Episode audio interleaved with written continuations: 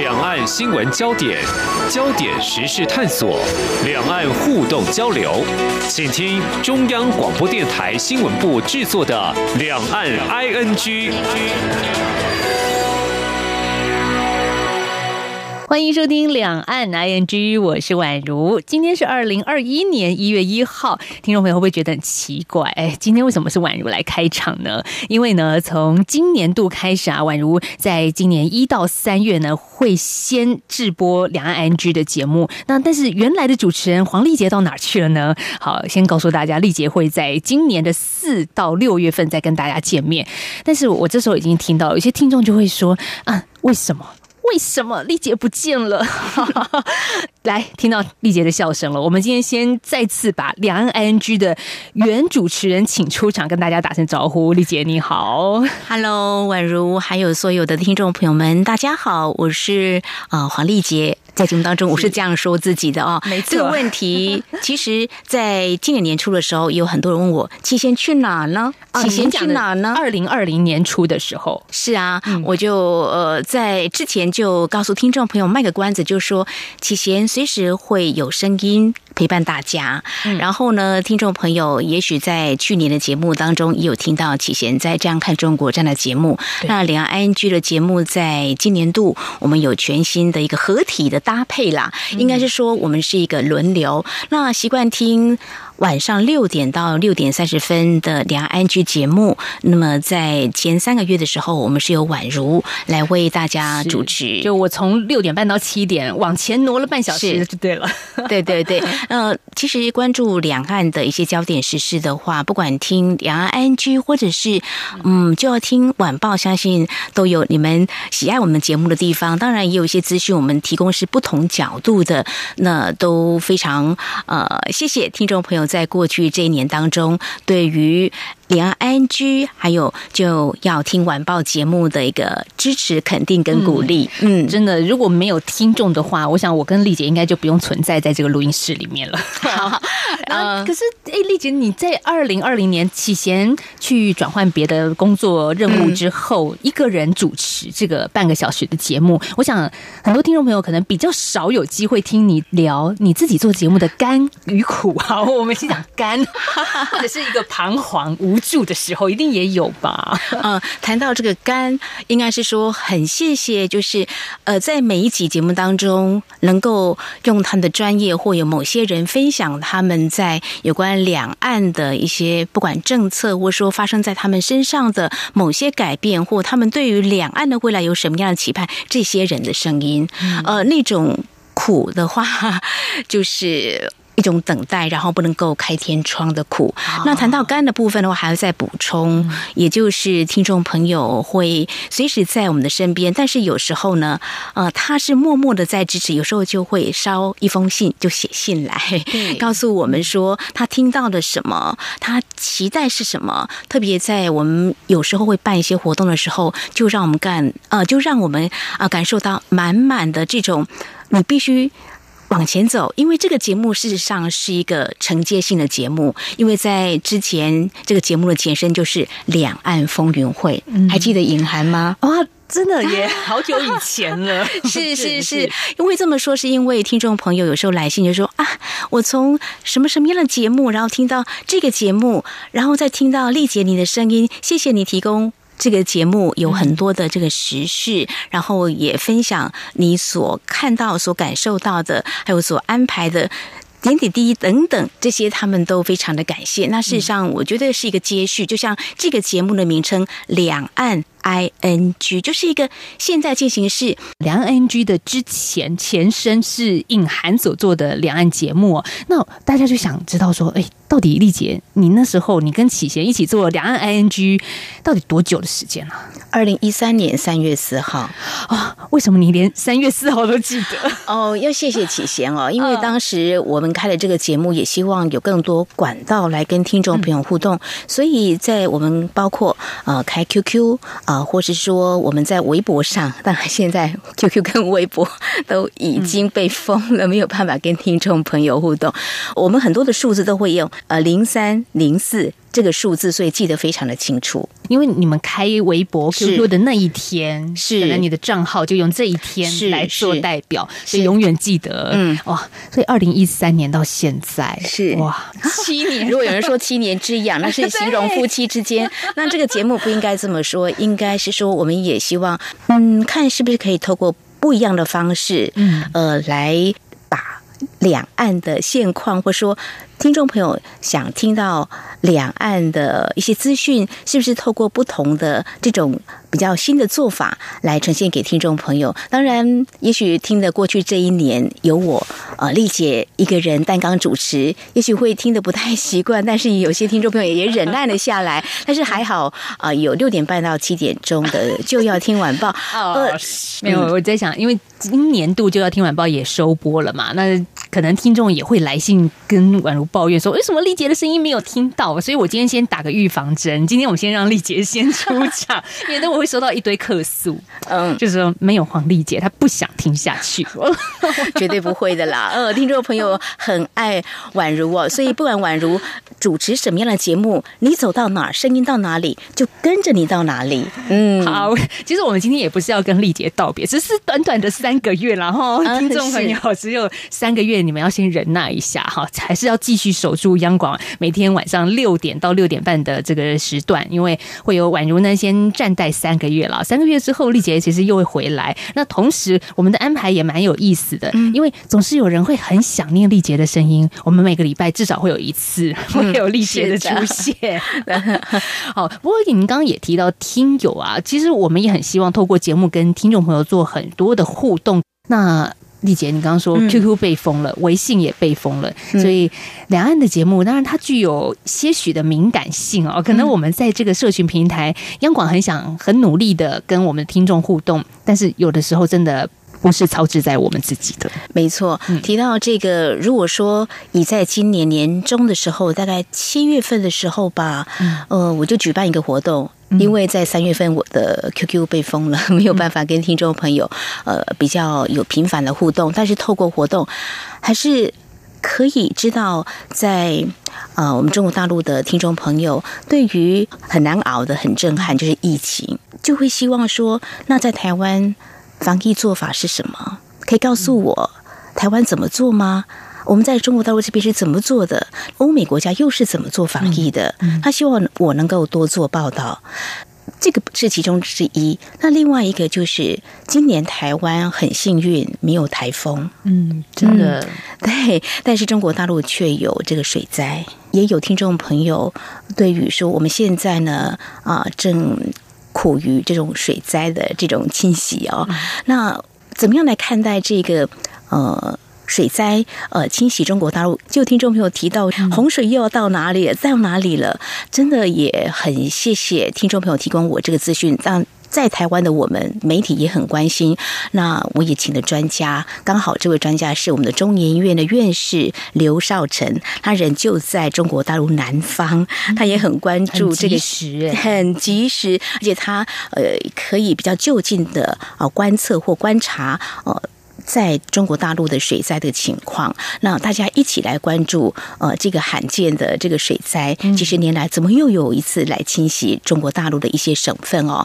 那当然这个也会连接到在过去这一年当中，节目当中就会探讨疫情啦、经济啦，这个都会呃有相关的影响跟联动的。嗯，而且刚透过丽杰这样的表述，我就会发现很多听众很主动的来跟我们分享他自己在当地的。情况是什么？是，所以就算可能社群平台我们彼此有中断，但是 网络 email 还是可以通的，对不对？没有错。所以听众朋友也会透过我们的节目的电子邮件信箱，会随时啊反映一些情况哦。呃，但是我们要说句老实话了，包括脸书这个部分的话，还是只有少数的听众朋友会比较跟我们有频繁的互动。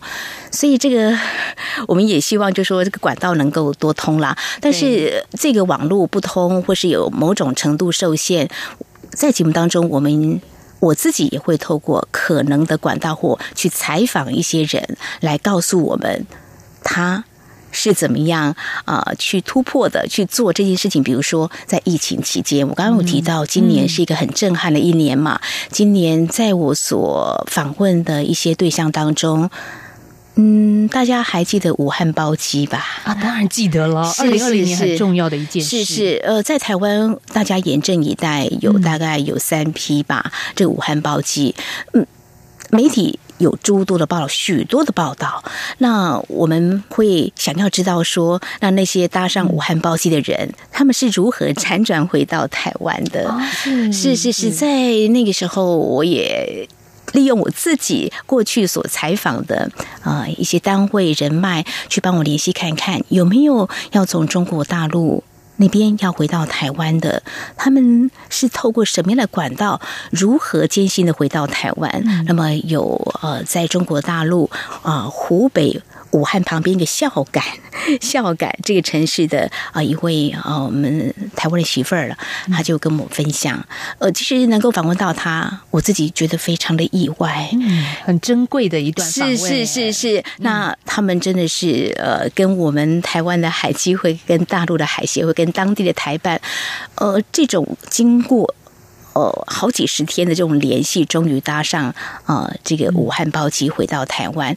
这个是我看到在疫情笼罩之下，我觉得很对我来讲是一个很珍贵的声音。嗯、我不是说一定要抢呃独家或头条，我觉得就是要让大家知道，在这个疫情阻隔之下，有很多事情是多么困难才可以达成的。那。这位女士呢，她愿意告诉我们这个过程，她是怎么样回到台湾。访问完之后，我自己蛮感动的，感动的。我觉得今年不光只是像这样子的一个呃访谈让我感动，还有更多的防疫专家，还有医护人员、护士啊，还有。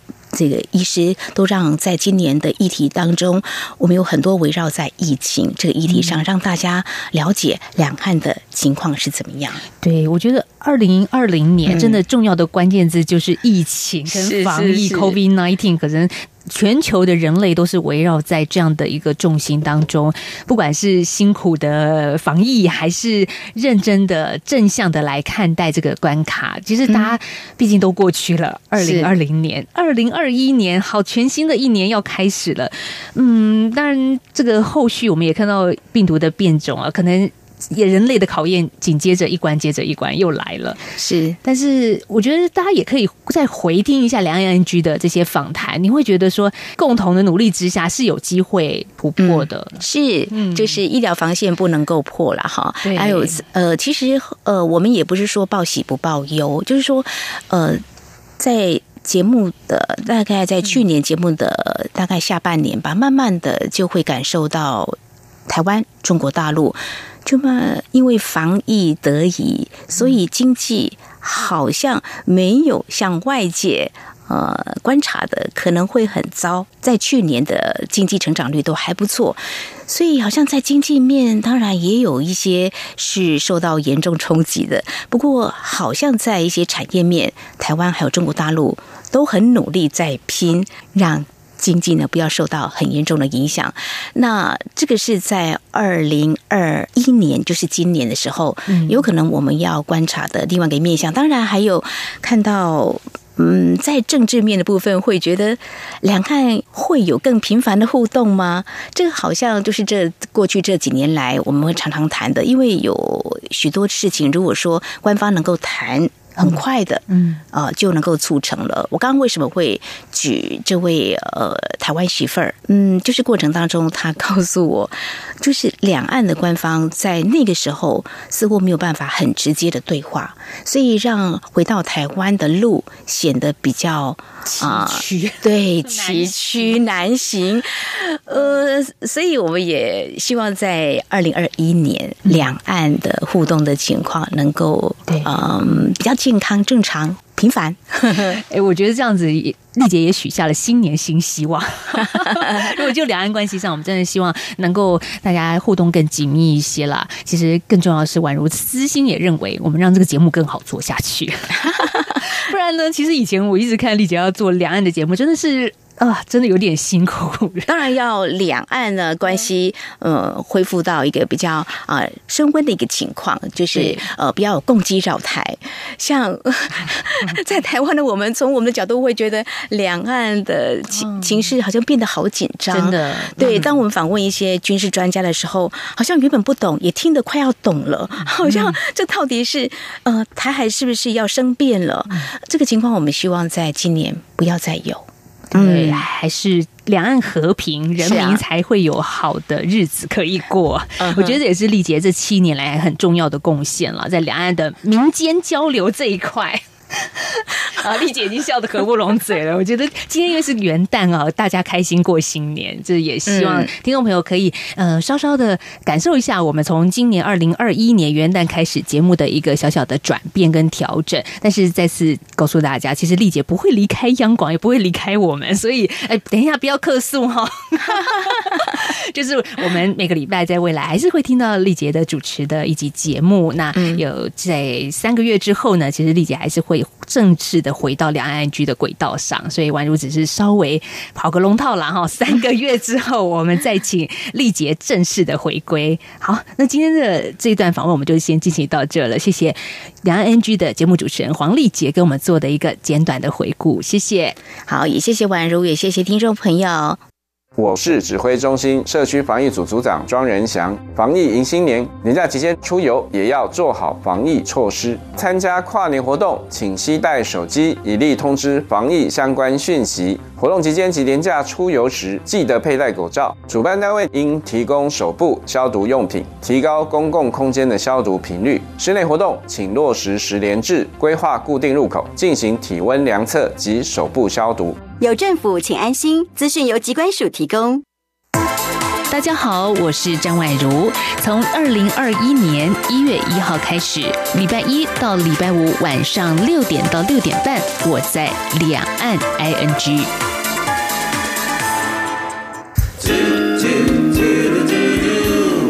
一起听最有 feel 的台湾之音。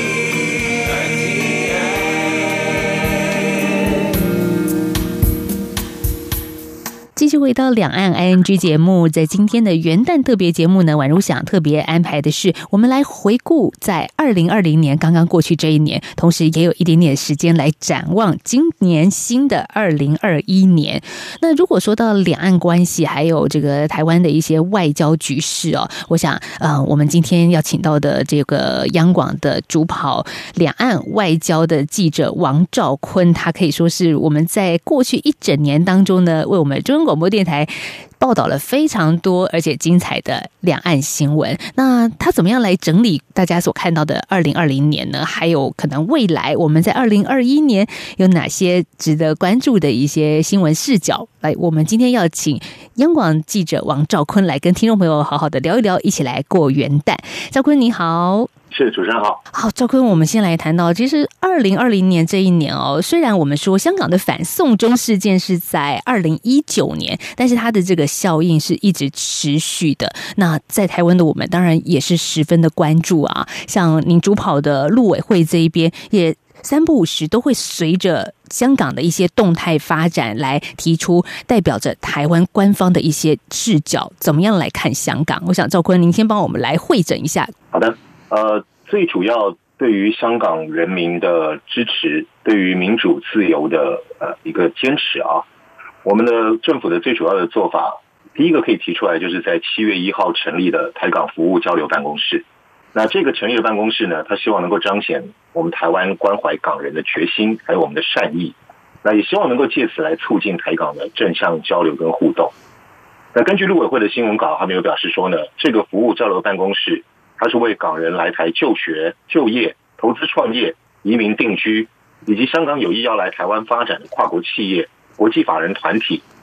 那陆委会说，他们会提供亲切、便捷的咨询跟协助的服务。那也会在兼顾国家安全的前提下，他根据既有的法规，还有用公私协力的方式啊，公部门跟私部门协力的方式，务实处理港人人道援助跟关怀的事情。那陆委会也希望能够借此来表达我们对于香港民主自由的支持。那还有一点很重要的，也希望能够吸引到香港的资金还有专业人才来台湾。为台湾的经济发展带来一些契机。那陆委会也特别提到，就是他们一定会给，因为这个是在嗯策进会底下成立的啊，就是我们跟香港交流成立了一个呃台港策进会。它是属于一个官方的单位吗？算是官方成立的一个财团法人性质的半官方团体吧。嗯，是。呃，就是其实就是陆委会，他一定会给他们很最大的支持。嗯，事实上，他的人力跟资源、呃资金都已经投入进去了。这个一直运作到现在呢，接收到了很多咨询电话，所以我想这个台港服务交流办公室应该算是就香港这个议题来讲第一个可以提到的啦。嗯，就是这么一件事情。对，这是很实质上的一个单位的帮助了。那还有另外一方面，其实陆委会在去年哦，二零二零年的十二月也公布了援助港人的三个重要的方向。嗯，虽然细节还没有出来，但是大致的一个内容是什么呢？是主持人关于这个我们呃政府如何呃援助香港人这一方面的重要的这个呃政策规划啊。那陆委会在十二月初的时候，其实有公布了他们三个具体方向。那这三个方向分别是松绑香港优秀毕业生来台工作的限制，然后检讨放宽香港专业人士来台工作居留定居的限制。第三，他们是要开通港人来台投资居留的绿色通道。这三个方向定出来之后呢，当然呃，各界都蛮关心这方面的具体措施会有哪些。嗯，那因为这三个方向呢，都还在部会的研议中。那还没有具体的、更具体的一些内容。那等到呃各部会这样互相沟通完之后啊，就会对外说明。好，这是关于陆委会方面。那其实赵坤的一个线路当中，还有一个很重要的，就是台湾的外交部啊。其实说到外交，我们聊一点点有意思的话题，就是今年一月十一号会有一个台湾新版晶片护照正式的发行。那当然，赵坤是不是我的护照还没到期，所以我拿不到，对不对？就是我还没有要去换护照的话。但是现在新办的人就可以拿到这样子的一个新版晶片护照了。这个护照跟过去又有什么不一样？为什么我们这一次要换成晶片护照、新版晶片护照呢？这呃，其实是源自于原本立法院的一个公决嘛。那大家希望能够增加台湾元素嘛。嗯，那也再往前的推的起因，就是因为这一波疫情的 COVID-19 疫情的关系，所以呃。我们在做一些防疫外交工作的时候，嗯，很有可能会被误认是台湾正在帮忙。那个有些英文字眼看起来会很像是 中国正在帮忙的感觉。哦，就是实质上是台湾在帮忙，但是我们的英文的国名叫 Republic of China，好像大家看到 China 就想当然尔是中国大陆那个 China。哦，是。所以呃，这当然是这一连串这样累积，那许多这样的小事件累积下来之后。包括呃，所以所以立法院他们就有提出这么一个决议案，那希望能够增强我们护照的辨识度啊。那如何增强这个辨识度呢？就是要呃增加台湾的元素在里面。嗯，所以外交部后来啊，大概经过两三个月的研议讨论，怎么样做这件事情。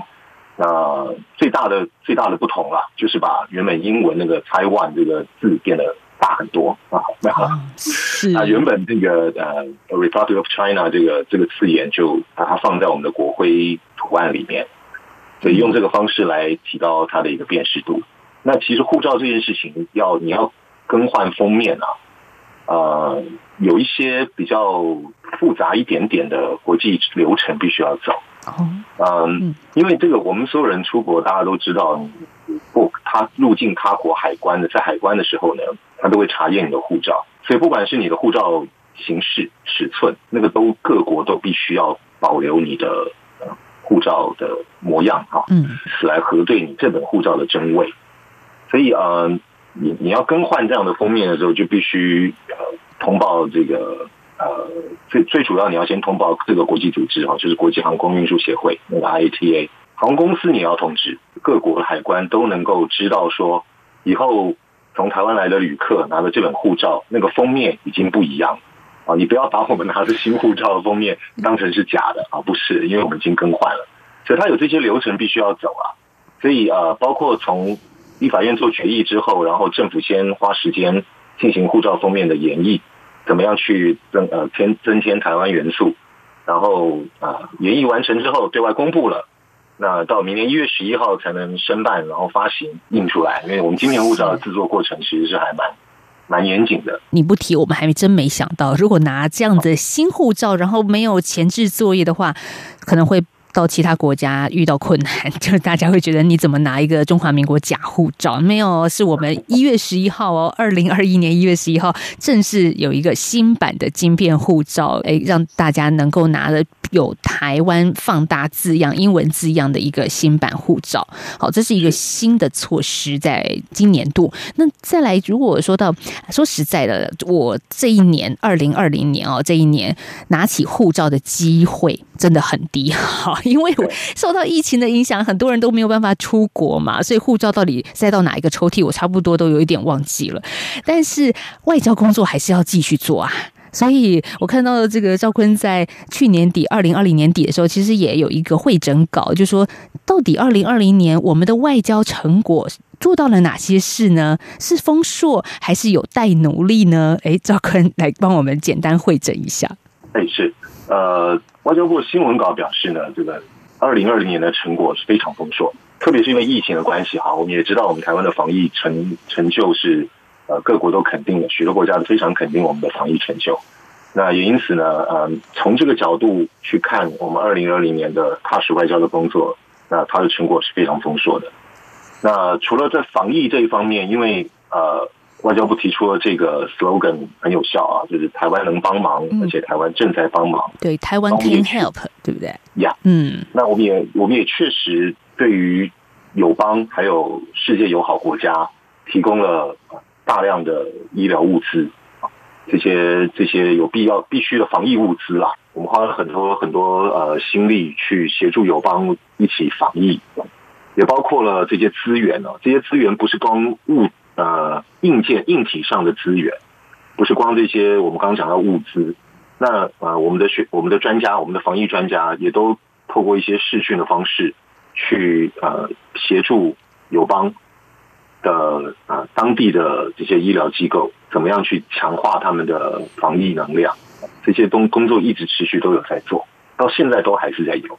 接下来要再再一定要讲到，就是呃台湾跟美国的关系，这是踏实外交里面。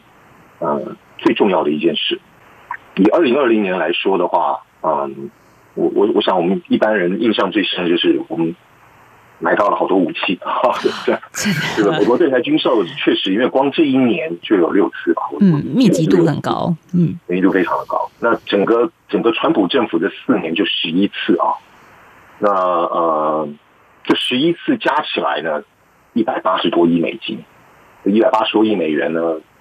其实金额还蛮大的，那呃有印象的，就像是我们买到的 M1 那 A2 那个坦克啊，或者像我们有是六十六架 F 十六 V 啊，鱼叉飞弹啊等等的这些啦，这些这些呃重要的军售案来增强我们的国防自主能，还有国防的实力。那另一方面，在台美关系还有就像是政治层面的话啊。呃，除了我们印象中的像什么台北法案啦，啊，还有呃台湾旅行法啊，啊这些很非常有台的这些法案之外，而且都得到了行政部门就是他们总统的签署啊，都已经正式的成为一个法律了啊，不光只是一个法案而已。在台美关系上面，还有一个还蛮重要的点是六项保证的解密。嗯，这个在雷根政府时代就是一个写下了条子的东西啊，写了一个小便条一样的东西。就呃，其实是已经已经就是，它其实是是属于一个一个行政作业的一个规范了啊。美国政府有把它解密出来，当初这份六项保证的内容，还有那个电报传输什么内容，都有都有把它公布出来。这点还蛮重要的。嗯，时间的关系，我们就跟赵坤先连线到这儿。其实也透过一点点的时间，稍微回顾了一下在去年的两岸关系的部分，还有外交政策的一些拓展部分。那也希望今年度啊开始了，嗯，很多的任务跟政策还是要持续的落实，并不会一个年过去，很多事情就迎刃而解。我们在今天节目访问到的是央广的记者王兆坤，兆坤主跑的是两岸以及外交，我相信。在今年度呢，赵坤还是会持续坚守岗位，好在这两个地方带给我们央广的听众朋友一些最新、最深度的消息跟报道。好，谢谢赵坤今天跟我们的连线，谢谢，谢谢。好，也谢谢听众朋友今天的收听喽，下次再聊，拜拜。